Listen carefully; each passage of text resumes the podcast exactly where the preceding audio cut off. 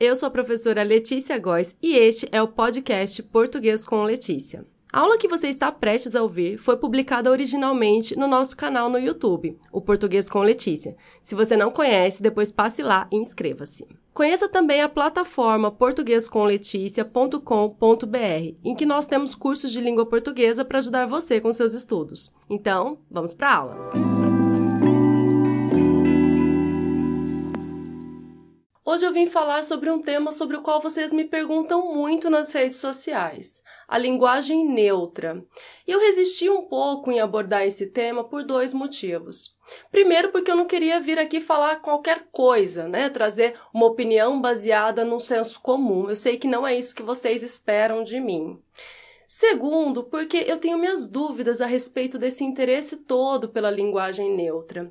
Me parece mais o reflexo de uma polarização política e menos um interesse pelas discussões a respeito da língua portuguesa de fato.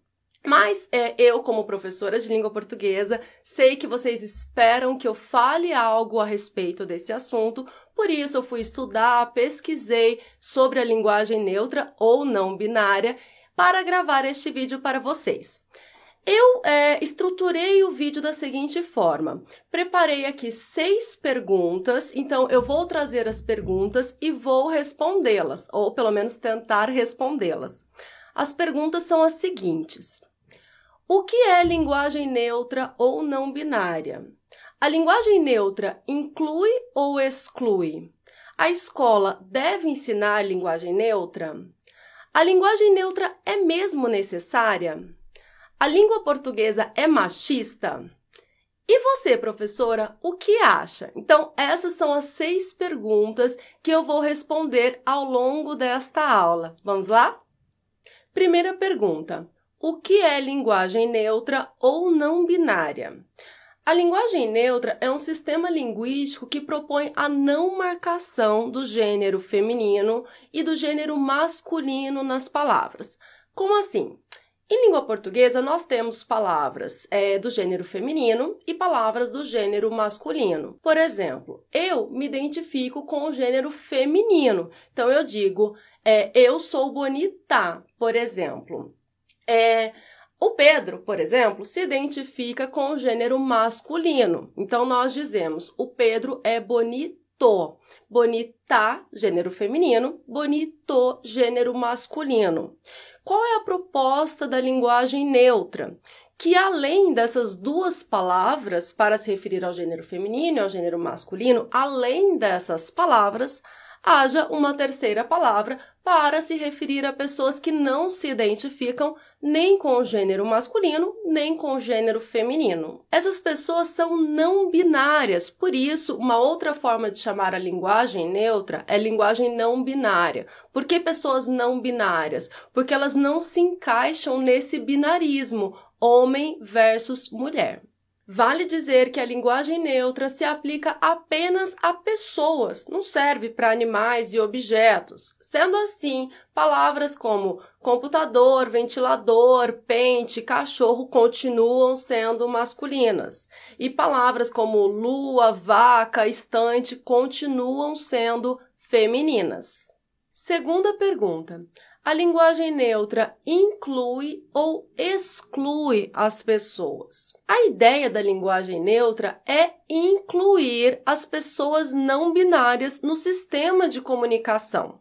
Não se trata de abolir o masculino e o feminino, não é para deixar de existir palavras femininas e masculinas, é para incluir um novo tipo de palavra que vai contemplar as pessoas que não se sentem pertencentes nem ao gênero masculino, nem ao gênero feminino. Então, por exemplo, não é para deixar de existir a palavra amigo, não é para deixar de existir a palavra amiga, é para existir uma terceira palavra que é amigue, que vai contemplar as pessoas não binárias também. Muito se fala a respeito da acessibilidade da linguagem neutra. Por que a preocupação com os deficientes?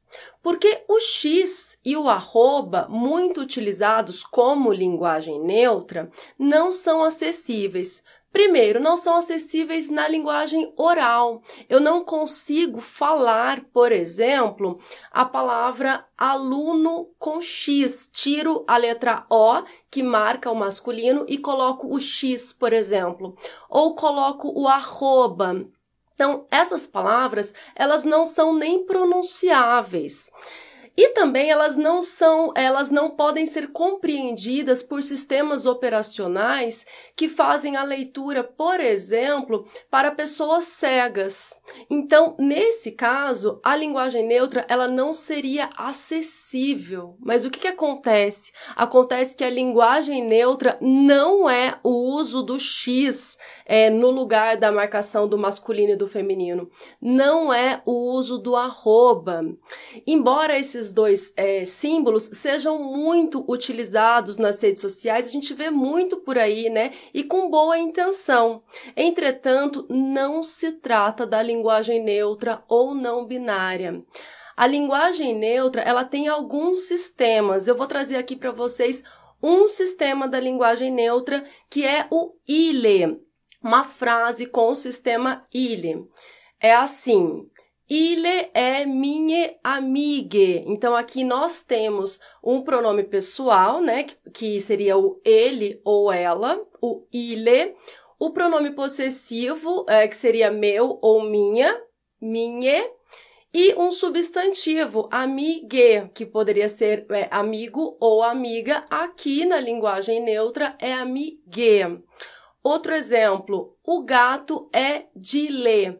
Aqui nós temos que seria o pronome dele ou dela, o pronome neutro de ler. Então esses são exemplos de um sistema de linguagem neutra. E parece bem esquisito, né? Principalmente se é a primeira vez que a gente tem contato com essa linguagem.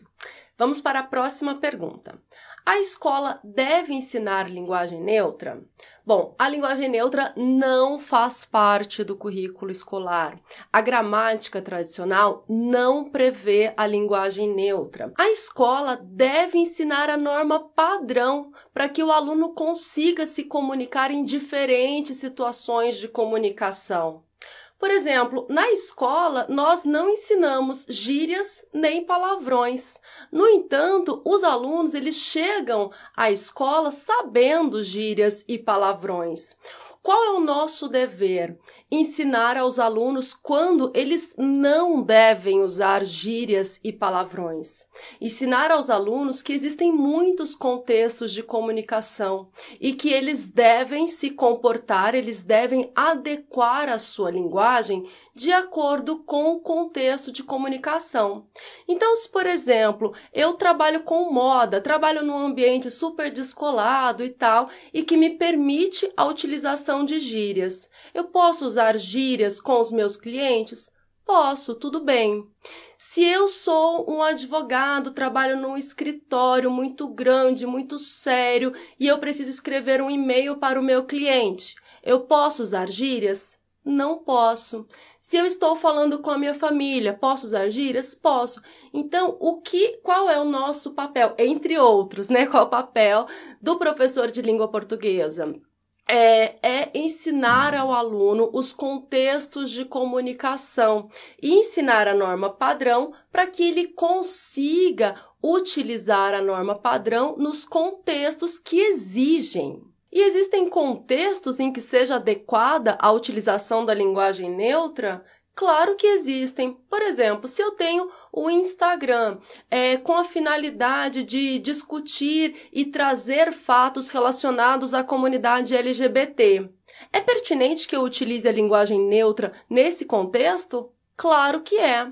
Se eu vou prestar um concurso público, se eu vou escrever uma redação é, para o Enem, por exemplo, eu posso utilizar a linguagem neutra? Claro que não, ela não está prevista na gramática. Então, o que é o falante culto? É aquele que consegue circular nos diferentes ambientes de comunicação e adequar a sua fala de acordo com o contexto. Eu sempre falo de contexto aqui nas minhas aulas. Identificar o contexto é muito importante para uma boa comunicação. Nossa próxima pergunta é a seguinte: a linguagem neutra é mesmo necessária? Depende para quem. Para mim, pessoalmente, ela não é necessária. Por quê? Porque as palavras professora, amiga, filha, irmã me contemplam perfeitamente, já que eu me identifico com o gênero é, feminino. Entretanto, há pessoas que não se identificam com o gênero feminino, que não se identificam com o gênero masculino. Para essas pessoas, a linguagem neutra é necessária, já que a linguagem ela faz parte da nossa constituição. Isso quer dizer que nós utilizamos a linguagem para é, para a nossa existência. Então, a linguagem está intimamente ligada à nossa existência. A língua, nós sabemos, nem sempre dá conta do que estamos pensando, do que estamos sentindo. Isso quer dizer que a gente nem sempre consegue expressar por meio de palavras os nossos pensamentos. E me parece que a linguagem neutra é uma tentativa de as pessoas não binárias se sentirem representadas, se sentirem contempladas por meio das palavras. Mas a língua portuguesa, nós sabemos, é muito rica e existem muitas possibilidades de reformular as palavras para contemplar todas as pessoas. Por exemplo, em vez de falar alunos, eu posso falar estudantes. Alunos é o masculino, né? Estudantes pode servir para masculino e feminino. Em vez de falar professores, eu posso falar corpo docente, que eu contemplo todo mundo e não preciso usar o masculino para contemplar homens e mulheres e pessoas não binárias. É, em vez de falar todos os presentes, eu posso falar todas as pessoas presentes. Então, essas são técnicas para contemplar todas as pessoas, não somente aquelas que pertencem ao gênero feminino, não somente as que se sentem pertencentes ao gênero é, masculino, mas também todo mundo, os não binários também. Existem essas técnicas para além da linguagem neutra. A próxima pergunta é muito discutida por aí. A língua portuguesa é machista? Bom, a língua portuguesa, como qualquer língua, costuma refletir a sociedade. Então, as regras de, da gramática nos dizem o seguinte: se nós temos ali uma sala em que há 100 pessoas, 99 mulheres e um homem, como eu faço o plural dessas pessoas? No masculino eu não posso fazer o plural dessas pessoas no feminino, ainda que haja 99 mulheres e um homem. O plural é feito no masculino. Então, isso quer dizer o quê? A língua é machista ou não? Tirei suas conclusões. Para mim, sim, porque ela reflete a nossa sociedade que é machista, né? Muito bem, mas essa é a regra, é a norma padrão, é isso que eu ensino nas escolas. Eu sou uma professora muito gramatiqueira, eu adoro gramática, adoro ensinar norma padrão, é isso que eu faço na escola, é isso que eu faço aqui com vocês. Mas o fato de eu, é, de eu gostar de gramática, de eu ensinar a gramática normativa, não quer dizer que eu não possa questioná-la, que eu não possa refletir sobre o uso. E o que isso quer dizer? Quer dizer que, é, bom, eu faço esse plural aí, todo mundo no masculino, esse é o correto, mas existem outras possibilidades também. Então, é, no momento em que eu sei que a palavra está correta, ela está dicionarizada, ela existe, mas eu opto por não utilizá-la, é, esse é um, é um posicionamento meu, é uma reflexão que eu fiz a respeito da língua, partindo do que é certo e partindo do que eu acredito. Ou seja, o fato de estar na gramática, de estar no dicionário, não impede que eu questione o que está posto. Muito bem. Então, quando alguém opta por dizer boa noite a todos e a todas, essa pessoa está contemplando os homens e as mulheres presentes na plateia. Olha só, existe a possibilidade de falar boa noite a todos. Quando eu digo boa noite a todos, a gramática me diz está correto, está contemplando todo mundo. Todo mundo da plateia sabe que está sendo contemplado, ainda que todos esteja no masculino. Mas se quem está falando opta por falar boa noite a todos e a todas, essa pessoa está sendo mais delicada, vamos dizer assim. Ela utilizou o todas como uma forma mais gentil de mostrar às mulheres daquele determinado lugar que elas também estão sendo contempladas, ainda que que elas saibam que com todos elas também é, fazem parte do todos, mas o todos e todas é uma forma mais elegante, vamos dizer assim, pelo menos a meu ver. Agora, né, com a linguagem neutra, há outra possibilidade. Boa noite a todos, a todas e a todes, porque na plateia pode ser que haja pessoas que não se identificam nem com o gênero masculino, nem com o gênero feminino. Então, a linguagem neutra é, é isso, de contemplar todas as pessoas presentes. Última pergunta. E você, professora, o que acha? Bom, falei aqui sobre a linguagem neutra, expliquei como ela funciona, expliquei o que não é linguagem neutra, falei sobre a escola, falei sobre um monte de coisa e agora chegamos à minha opinião. O que, que eu acho?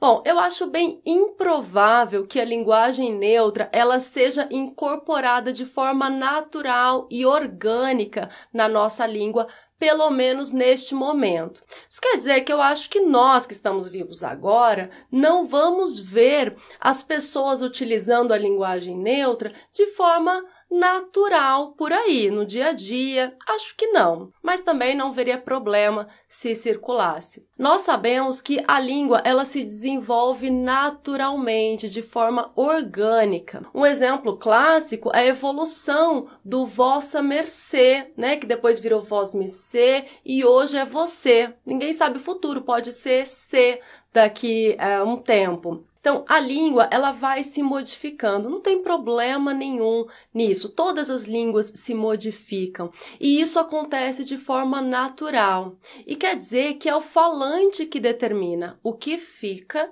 e o que vai embora da língua. É o uso recorrente. É o falante, é a sociedade que vai determinar se a linguagem neutra vai ficar, vai pegar ou se não, se daqui 100 anos ninguém mais vai falar disso. O que eu acho a respeito dessa discussão toda sobre a linguagem neutra é que ela está muito mais relacionada a fatores ideológicos do que a uma preocupação de fato com a língua. Quem tem medo que a linguagem neutra invada as instituições de ensino, invada as escolas, as universidades, demonstra um desconhecimento a respeito do funcionamento das instituições de ensino e da seriedade com que nós, professores de língua portuguesa, tratamos o ensino da língua portuguesa. Para fazer este vídeo, eu procurei entender algo que é crucial para mim quem quer impor a linguagem neutra nas escolas? Porque o que eu encontrei foram vários documentos, vários projetos de lei tentando é, impedir a utilização da linguagem neutra, tentando proibir a utilização da linguagem neutra. E sempre com é, uma estrutura com sujeito indeterminado querem impor, querem ensinar para os nossos filhos, querem não sei o quê, mas a gente não sabe quem é o sujeito, quem quer. Eu não encontrei nenhum documento, nenhuma proposta de lei tentando é, impor o ensino da linguagem neutra nas escolas. Não encontrei. Se vocês tiverem, por favor, me mandem. Eu sempre encontrei a tentativa de barrar a linguagem neutra. Então, o que me parece que é tudo isso? Me parece que é um delírio, assim, um terrorismo. As pessoas estão fazendo um terrorismo a respeito da linguagem neutra, uma tempestade, como se estivessem lutando contra um inimigo. Mas esse inimigo é imaginário. Se a língua se desenvolve naturalmente, é um processo natural, e esse é um argumento dos que são contra, sim, muito contra a linguagem neutra, não deve ser uma preocupação, né? Porque se é, vai se desenvolver naturalmente, se a linguagem neutra não vai pegar, Por que tantos projetos de lei tentando proibir o uso da linguagem neutra? Algo que é importante mencionar é que a linguagem neutra, ela só é neutra em relação ao gênero das palavras. Eu ouço muito falar por aí, ah, a linguagem neutra tem viés ideológico. Tem viés ideológico? Claro que tem viés ideológico. Quando você defende a linguagem neutra, você está se posicionando ideologicamente. E quando você tenta proibir a linguagem neutra, também tem viés ideológico. Viés ideológico não é só para um lado, é para os dois lados. Para terminar, né, porque às vezes as pessoas falam assim, ah, isso é ideologia, é viés ideológico e tal, é para ilustrar o que eu estou falando aqui, que existe viés ideológico para os dois lados, tanto para defesa da linguagem neutra, como para defesa da proibição da linguagem neutra, eu trouxe aqui a definição do dicionário Ruais sobre ideologia, que diz o seguinte, é um sistema de ideias, crenças, tradições, princípios e mitos interdependentes, sustentadas por um grupo social de qualquer natureza ou dimensão, as quais refletem, racionalizam e defendem os próprios interesses e compromissos institucionais, sejam estes morais, religiosos, políticos ou econômicos. Exemplos: ideologia conservadora, ideologia cristã, ideologia nacionalista e por aí vai. Então, gente, tem viés, tem viés ideológico quando se trata de linguagem neutra? Tem viés ideológico sim. E quando se quer proibir, também tem viés ideológico. Neste vídeo eu falei sobre linguagem neutra, também conhecida como linguagem não binária. Eu espero que você tenha gostado deste vídeo e que ele sirva para uma reflexão e discussão saudável. Esta foi a aula de hoje. Eu espero que você tenha gostado e que tenha entendido tudinho. Até a próxima. Tchau, tchau!